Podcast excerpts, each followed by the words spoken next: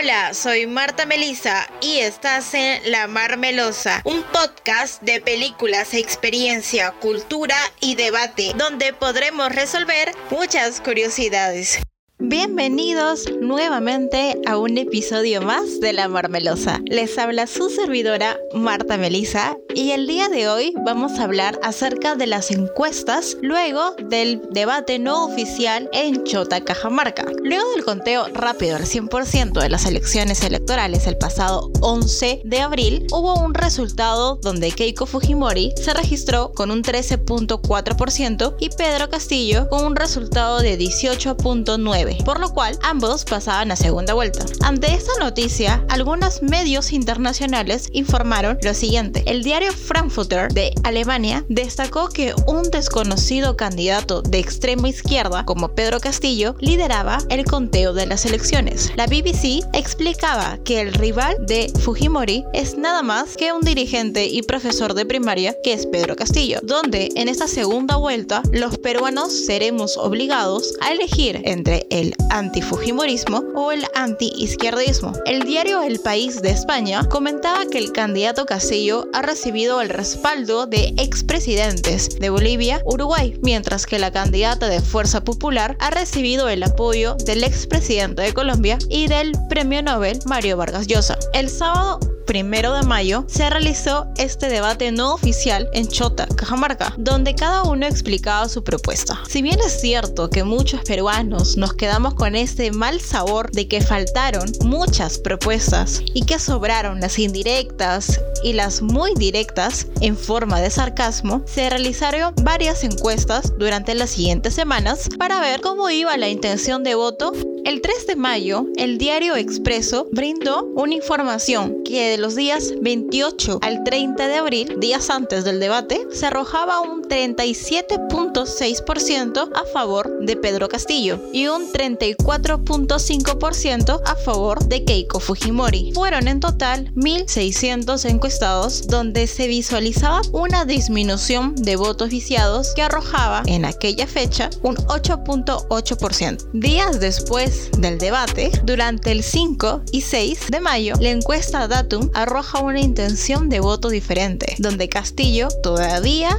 sigue liderando con un 41%, mientras que Fujimori alcanzaba un 36% y los votos viciados o votos blancos se aumentaba a un 11%, a comparación de días anteriores en el mes de abril, y un 12% que no sabía por quién votar. Pero la pregunta del millón, en esta segunda vuelta, ¿cuánto es el porcentaje que tiene que obtener el candidato o candidata para poder ganar estas elecciones? Según nuestra constitución de 1993, en su artículo 111, y lo cito, el presidente de la República se elige por sufragio directo. Es elegido el candidato que obtiene más de la mitad de los votos válidos. Y me quiero detener un momento porque vamos a analizar brevemente procesos electorales pasados. En 1979, el proceso electoral establecía que para ser proclamado presidente del país se debía obtener una votación muy alta, siempre que ésta no sea inferior al 36% del total de los votos válidos. Asimismo,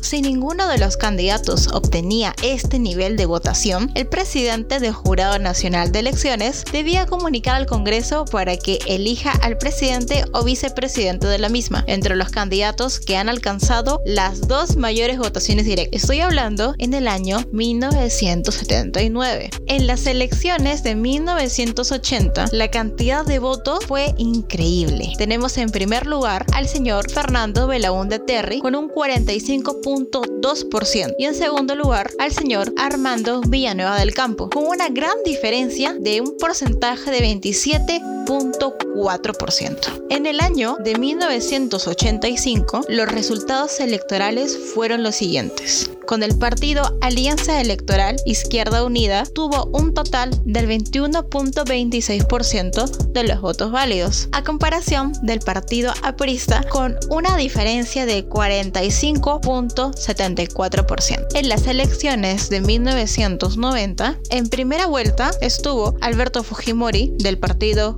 90 con votos válidos de 29.09% y su contrincante, el señor Mario Vargas Llosa, partido Fredemo, con un porcentaje de 32.57%. Ambos candidatos pasaron a segunda vuelta y la diferencia fue enorme. Alberto Fujimori, en su primer mandato, fue elegido con un porcentaje de 62.37%, a comparación de Mario Vargas Llosa con un 37.62%. Vaya diferencia. En las elecciones del 2000, estoy dando un análisis y un recordatorio de elecciones pasadas. También se fueron a segunda vuelta Alberto Fujimori con el señor Alejandro Toledo. Para esta primera elección, Fujimori tuvo un porcentaje total de 49.9% y el señor Alejandro Toledo con un 40.2%. Pasaron a segunda vuelta y la diferencia fue nuevamente grandísima. Alberto Fujimori